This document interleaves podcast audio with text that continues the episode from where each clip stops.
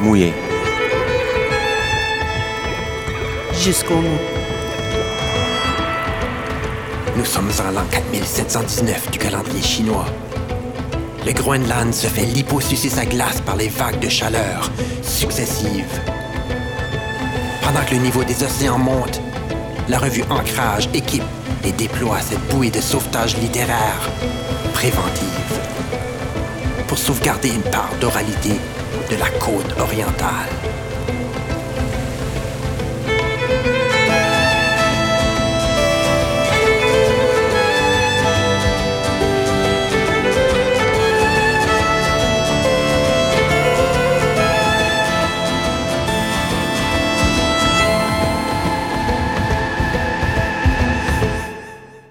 Allô Georgette, ça va bien? Très, très bien. Épisode 20, c'est absolument euh, incroyable de penser que ça fait 20 fois qu'on se rencontre pour discuter. Euh, C'est- Ouais. Je, je t'ai vu plus souvent dans les deux dernières années que j'ai vu ma famille, Dieu Oui. merci.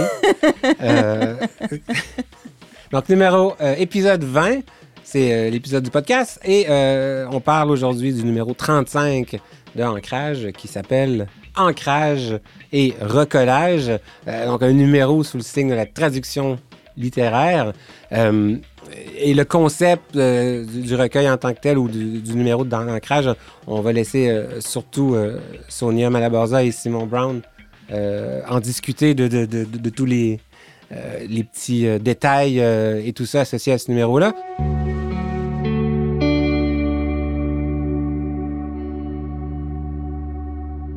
C'est une volonté de créer un espace, un espace dont on, on- on compte les espaces sur les doigts d'une main dans les maritimes et même au Canada, où des traductrices peuvent être les artistes de premier plan. Euh, on cherchait à, à créer ça, on cherchait à créer une occasion pour les curieux, curieuses euh, de venir vivre une expérience de traduction euh, encadrés, euh, peu importe leur niveau d'expertise. On était prêt à accueillir des, des gens chevronnés, euh, tout autant qu'on, quelqu'un qui vit une première expérience de traduction, on était super game de les accueillir.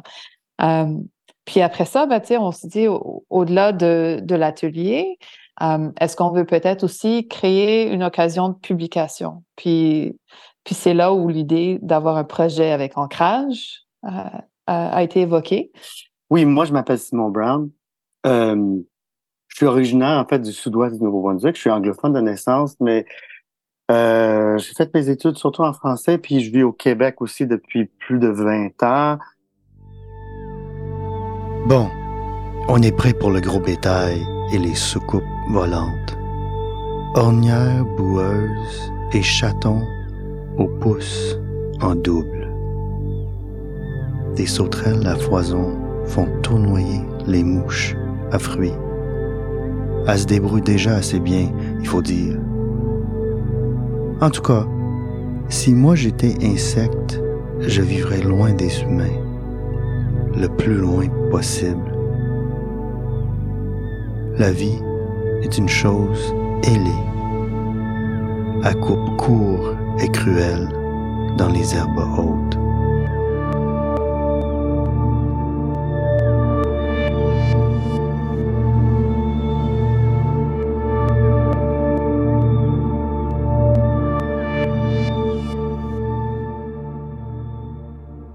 Alice Burdick, une poète, euh, en fait, qui est originaire, euh, qui est de Toronto, mais qui vit en, en Nouvelle-Écosse depuis 25 ans. Fait que ça fait peut-être 5-6 ans que je traduis la poésie d'Alice.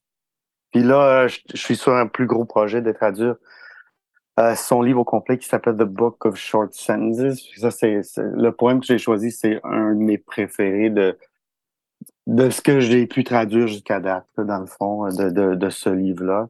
Euh, mais c'est une poète que c'est une de mes poètes préférées euh, des maritimes, là, du côté anglophone. Fait que des fois, tu sais, comme tu- on peut aimer euh, une poésie ou euh, enfin, je parle de la poésie parce que je connais un peu plus ça, mais des fois on aime ça, on, adore l'original, on essaie de traduire, mais ça floppe complètement. Ça marche pas, tu sais, c'est où la chimie est pas là, ou euh, euh, je sais pas. J'ai de la difficulté à décrire pourquoi ça fonctionne et pourquoi par moment pourquoi ça fonctionne et d'autres moments pourquoi ça fonctionne pas. Mais avec la poésie euh, d'Alice, ça, ça, fonctionne super bien. Ou je sais pas, on a comme le même, on n'a pas le même. Euh, il y a une complicité qui, puis elle, elle, elle, elle, dit aussi, genre, elle trouve que, en tout cas, ça, ça va tout seul. C'est pas tout seul. Là. Quand, j'adore ça traduire sa poésie. En fait, c'est une, mon, ma relation avec la traduction littéraire, là, euh, ce qui me pop en tête présentement, c'est euh, quand j'étais vraiment jeune, là, dans les années 30, euh, j'étais un fan de The Doors et de Jim Morrison. Mm-hmm. Je me souviens que je m'étais acheté son livre de poésie complète de Jim Morrison, puis c'était un format comme les pages de gauche étaient le texte original, puis le texte à droite, c'était le texte traduit en ah. français, vu qu'à l'époque, je parlais pas anglais assez pour comprendre toutes les subtilités, là, qu'il il y en a beaucoup moins qu'on pensait, Jim Morrison, les subtilités. Finalement, euh, c'est encore meilleur avant que je euh, comprenne. comme à l'église, hein? C'est, oh, c'est ça qui se passe.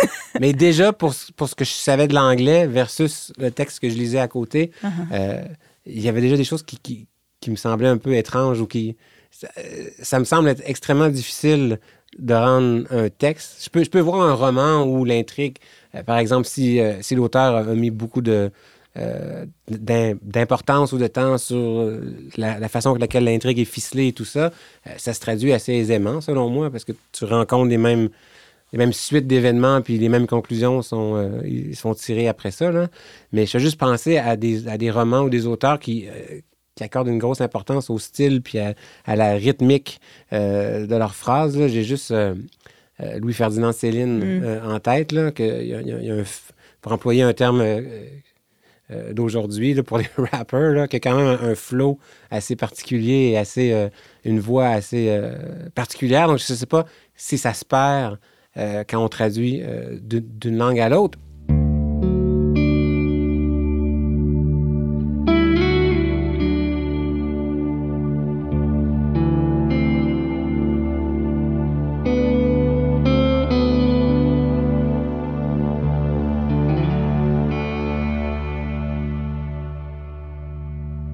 Ben, une des considérations dans, le projet, c'est qu'on voulait à la fois mettre en, valeur le travail des traductrices en Atlantique, mais on voulait aussi, dans la mesure du possible, faire découvrir euh, des, des, poètes ou des, des, écrivains écrivaines de la région euh, en les traduisant puis en les offrant à un nouveau lectorat.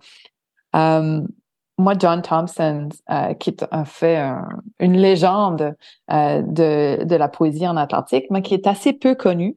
Euh, il est légendaire dans le sens où, où, il a servi dans sa courte vie à inspirer et à mentorer un certain nombre de personnes qui ont vraiment fait carrière comme poète en Atlantique. Je pense à Alan Cooper, par exemple, à Harry Thurston, à Sue Goyette aussi. Euh, c'est quelqu'un qui, je pense, a fréquenté beaucoup la poésie de John Thompson, mais qui reste quand même assez peu connu. C'était un... Euh, il est mort deux ans avant ma naissance, donc il est mort en 1976 de façon accidentelle et euh, tragique. C'était un prof de création littéraire à Mount Allison pendant neuf ans, mais il est mort à 35 ans.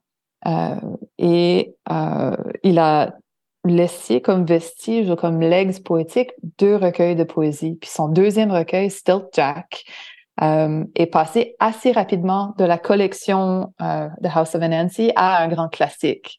Euh, c'est un recueil de, de 35 ghazals qu'on appelle. C'est une forme traditionnellement persane de poésie. moi, quand j'ai lu Still Jack, j'ai compris plein de choses euh, au sujet d'influence poétique d'Alan Cooper, euh, de Harry Thurston aussi que je venais de traduire avec Icarché d'oiseau. Et euh, je me suis dit ça, ce recueil de poésie là, c'est quelque chose auquel j'aimerais prêter ma voix.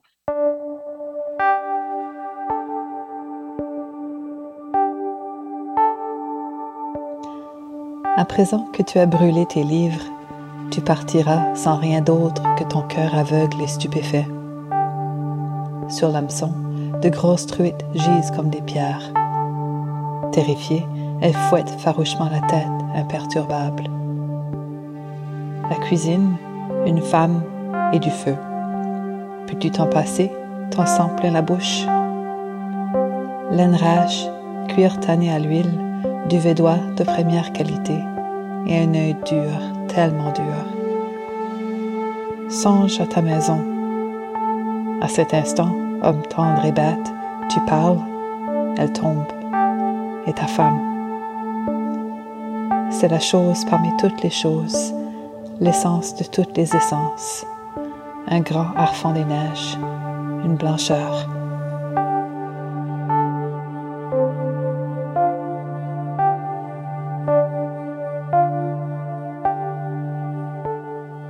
Sais que toi, tu as fait de la traduction aussi. Tu as, as, même reçu des prix. Ouais, un prix? Oui, j'ai reçu un prix à un moment donné. Comment ça s'est passé pour la traduction? Est-ce que, est. C'était, c'était long. C'était comme. euh, ben, parce que c'était ma. C'était pas ma première expérience en traduction, ma, ma première expérience de traduction aussi importante. Première fois de traduire un- c'était comme un recueil en entier. Là. C'est, c'est- c'est la euh, poésie, c'est ah, ça, hein? Oui. Donc, une poésie très dense, un texte très dense, le, le vers de Sue Goyette, euh, surtout ce recueil-là, Ocean, là, très, Mhm. très dense, puis c'est comme une image, chaque mot, un, je sais pas, c'est- c'était compliqué. Donc, les premières versions étaient boiteuses, je dirais. Comme, j'ai traduit, j'ai commencé en traduisant vers un français plus normatif me disant que ce serait peut-être une meilleure idée, je sais pas, parce qu'étant donné que. Anyway, Il faut baisser tout, quelque euh, chose. faut baisser quelque chose Ouais. pour commencer. Puis euh, là, il manquait. Il manquait comme. euh, L'humour, il y a comme beaucoup d'ironie dans le texte, il y a, je sais pas, il y a, il y a certains, ça fait que c'est, ça c'est tough. C'est très difficile de traduire Mais un, ça. un, l'ironie. Le ton là, Écrire ironiquement, c'est extrêmement difficile. oui. Puis le, ouais, Traduire, c'est encore. Parce Oui. qu'il faut quasiment réécrire, réinventer l'ironie, parce que des fois, c'est pas aussi ironique en français qu'en anglais. Là. il y a, c'est ça. Il y a tout le contexte culturel finalement qui, Mhm. qui conditionne le langage. Je voulais tellement que ça, que ça file, que ça sente comme le, le, le recueil, comme le texte d'origine, Mhm. que à un moment donné, j'ai ouais, j'ai perdu du courage plein de fois. Là. J'ai, j'étais comme, oh my God, c'est la pire idée. Je, je disais à, je, je dis à Sue souvent comme, I will never do this again.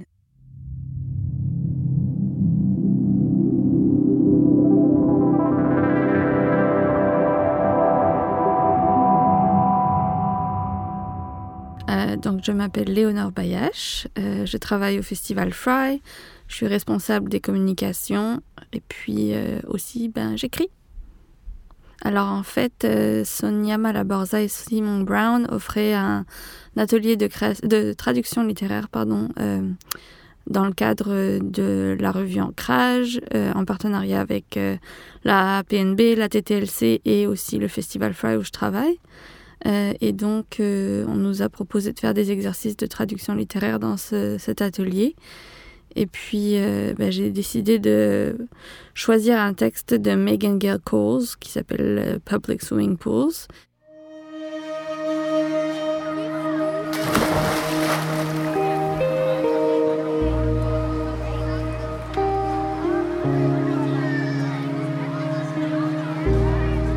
Tu voudrais que ces enfants puissent aller à la belle piscine. Car toi, tu as pu avoir la belle piscine parfois, quand tu avais besoin d'espace. Ils ne peuvent même pas imaginer la vague de honte qui les engloutit dans les lieux publics, d'avoir l'air si pauvres qu'ils ne savent pas le sens des mots dans leur bouche dans le contexte du monde parce que le monde est à une telle distance de ces enfants et leur mère qui veut que tu saches qu'ils sont déjà allés nager avant. Elle se démène bien trop pour te partager cette information très fort. C'est à la fois un plaidoyer, un appel à la patience et une menace. Faites-moi pas honte là maintenant devant mes enfants. Elle ne peut pas savoir que toi aussi, tu as vécu dans une roulotte, que ton téléphone se faisait souvent couper, que tu avalé des tranches de fromage no-name tous les jours après l'école, craquelin et toast, ton, kit de survie jusqu'au secondaire. Ne sais pas que tu sortiras plus du craft dinner parce que c'est pratique. T'as juré que le KD peut fuck it off jusqu'à la fin de tes jours, mais tu te souviens bien du fromage en poudre, sachant que tu ne savais rien. À ruminer ce souvenir encore et encore et encore. Partir pendant deux semaines à chaque fois dans une autre ville pour des badges de natation. Une communauté entière ayant décidé que plus aucun enfant ne se noierait dans un lac, un étang ou un ruisseau en tombant du quai d'un canot. C'est assez, ça suffit.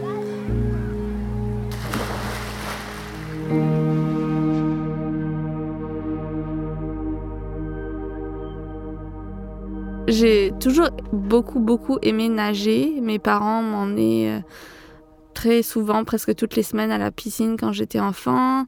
Euh, j'en ai fait quand presque, presque toute mon, enfance et mon adolescence.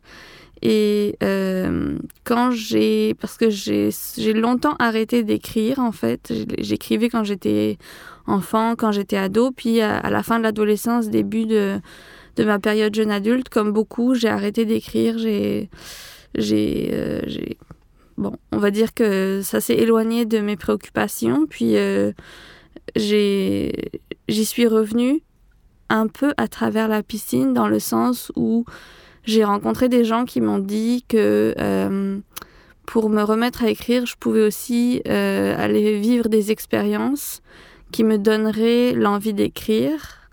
Et une partie de ça a consisté à ce que j'aille dans des piscines, écrire à la piscine. Donc pas en maillot de bain mouillé, là, mais souvent, il y a des piscines avec des, ben, des, des, endroits où tu peux t'asseoir en tant que public.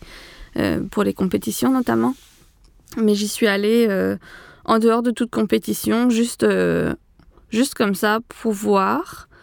Et ça m'a vraiment redonné envie d'écrire tout de suite. Et c'est comme ça que je suis revenue à l'écriture, en fait, c'est par la piscine. J'avais lu Charles, Charles Bukowski. Oui. Mais pour une raison ou une autre, en français. Je euh, je sais pas qu'est-ce qui m'a pris pour passer par là. Ah, je me rappelle, j'avais pas d'argent, puis mon ami me l'a prêté. C'est assez explicable euh, mm-hmm. euh, en, français. Ce que je savais de, de, Charles Bukowski, c'est que c'était assez trash, puis c'était assez, je sais pas moi, plein de angst, puis d'angoisse, puis etc., uh-huh. etc. Puis je l'ai lu en français, son roman, j'oublie le titre d'ailleurs. Puis j'étais là, man, c'est donc bien c'est donc bien vanille ou, ou, ou tu sais, j'avais lu des, choses d'auteurs qui n'étaient pas reconnus comme étant trash, mais avec plus de, mm-hmm. plus de hargne là-dedans. Puis c'est à cause de la traduction. Oui. C'est juste la traduction parce que ça. Tu sais, il parle de, de, baseball puis tout ça, puis c'est écrit genre. Euh, c'est traduit par première base, seconde base, euh, troisième base. Euh, tu sais, c'est des termes français que ça marche pas parce que c'est des premiers buts, deuxième but. Mm-hmm voler le troisième. Tu sais, c'est ça. Il y, a la terminologie propre associée au baseball qui devrait être la nôtre parce que c'est nous autres qui jouons au baseball. Ben c'est oui. Pas, pas, les Français. Ben oui. Oui. Fait que ça, ça m'a sorti complètement de, Puis aussi, c'était écrit au, passé simple. Puis aucune chance que Bukowski, même s'il connaissait le passé simple, il choisisse le passé simple. J'ai vraiment beaucoup de difficultés à comprendre euh, pourquoi une traduction fonctionne et une autre traduction ne fonctionne pas. Euh, je peux le dire techniquement, ben ça, au plan, tu sais comme sur le plan de, du registre, ça, ça s'écarte trop ou euh, euh ou ben le, le, le, le, vocabulaire est bon, ça, ça devrait plutôt rester dans les mots simples ou ok, l'autrice à l'origine utilise des mots scientifiques, bon tout ça, que c'est comme un peu le gros bon sens. Euh, mais pourquoi?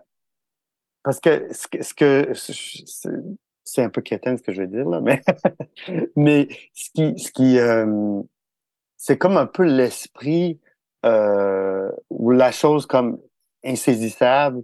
Cette chose-là, on pourrait appeler ça l'âme, si on veut, d'un poème ou même d'une œuvre, tu sais, comme l'œuvre d'une poète, d'un poète, a, peut-être un esprit, euh, une âme ou euh, l'élément insaisissable qu'on ne pourra jamais tout à fait euh, définir.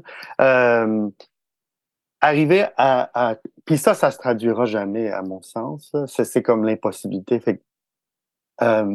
Mais de, de, de, de reproduire quelque chose qui, qui, qui, qui honore un peu cet esprit-là insaisissable, puis d'embrasser le, le, caractère insaisissable de cet esprit-là, c'est à ce moment-là que ça fonctionne pour moi. Il faut décortiquer un peu les, les la mécanique poétique du texte euh, pour être capable de la transposer dans notre langue. Euh, donc, euh, ben, je pense que tout ce qui est procédé comme répétition, allitération, assonance, euh, toutes les, euh, métaphores, les figures de style. Euh, il faut faire attention où elles sont placées et pas, pas essayer de, rester collé forcément au sens, mais de voir comment est-ce que les procédés poétiques qui ont été mis en place par l'auteur ou l'autrice peuvent être transposés d'une façon qui préserve la partie poétique dans le texte euh, final. Euh, et, et, en même temps, je veux dire, c'est sûr qu'il ne faut pas dire complètement quelque chose d'inverse, mais euh, c'est ça, je pense, préserver l'aspect poétique, quitte à s'éloigner un petit peu de, ce qui a été dit dans la langue de départ. J'ai l'impression qu'une partie du défi en lien avec la traduction, c'est cette perception qu'on peut avoir qu'une seule traduction possible d'une œuvre on, veut parler d'équivalence, on veut parler de comme la traduction avec un, grand L, L, A majuscule, puis la traduction avec la majuscule aussi, pour dire que c'est cette traduction-là qui est l'équivalence dans cette deuxième langue-là du texte. Puis en fait, je pense que c'est là où, on doit se rendre compte que euh, pour le meilleur et pour le pire, euh, la traduction que moi je vais proposer d'un texte ne sera jamais celle que, euh, quelqu'un d'autre va proposer. Puis ça ne veut pas dire que ma traduction est meilleure que celle de l'autre ou vice-versa. C'est comme l'interprétation. Je vois ça comme uh-huh. l'interprétation. C'est interpréter un texte à la limite. Oh, c'est bon ça. You know what I mean? comme des cover bands. Tu sais? C'est comme une, une, bonne cover band. Tu vas être comme, holy shit, Elvis était là. Ouais, non, non, ben non, il n'était pas là c'est ça. Elvis a existé, il est mort à cette heure.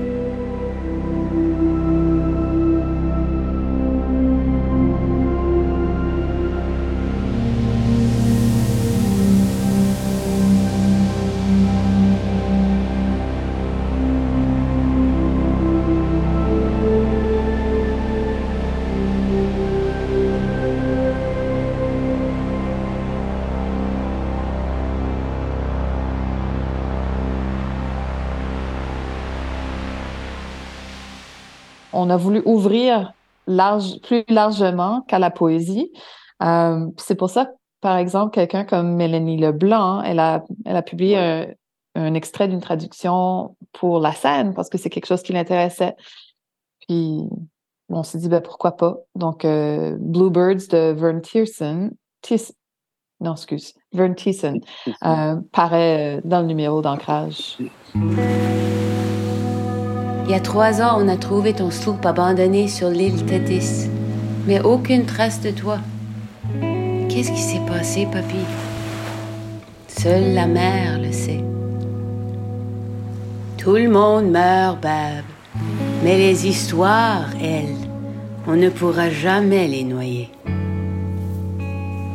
L'école de nursing à Victoria, diplômée avec honneur. Me voilà debout avec ma toge et mon mortier sur la pointe Macaulay à Esquimalt. Les yeux rivés sur les montagnes olympiques au loin, séparés d'elles que par une grande frontière invisible. Qu'est-ce que je fais maintenant? Puis je t'entends me dire La mer se fout des frontières, Bab.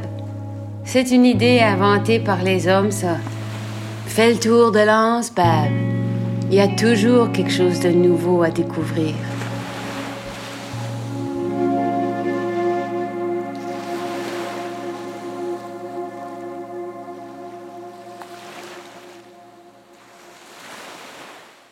Le milieu de la création littéraire et le milieu de la traduction littéraire, pour le meilleur et pour le pire, sont, euh, sont vraiment cloisonnés. Euh, puis moi, j'aime penser qu'ils peut, à un moment donné, y avoir un espace pour un décloisonnement. On voit déjà euh, des dossiers de traduction dans la revue Estuaire, que je trouve magnifique. Euh, il y a aussi euh, The Antigonous Review, je pense, qui de temps en temps publie des traductions.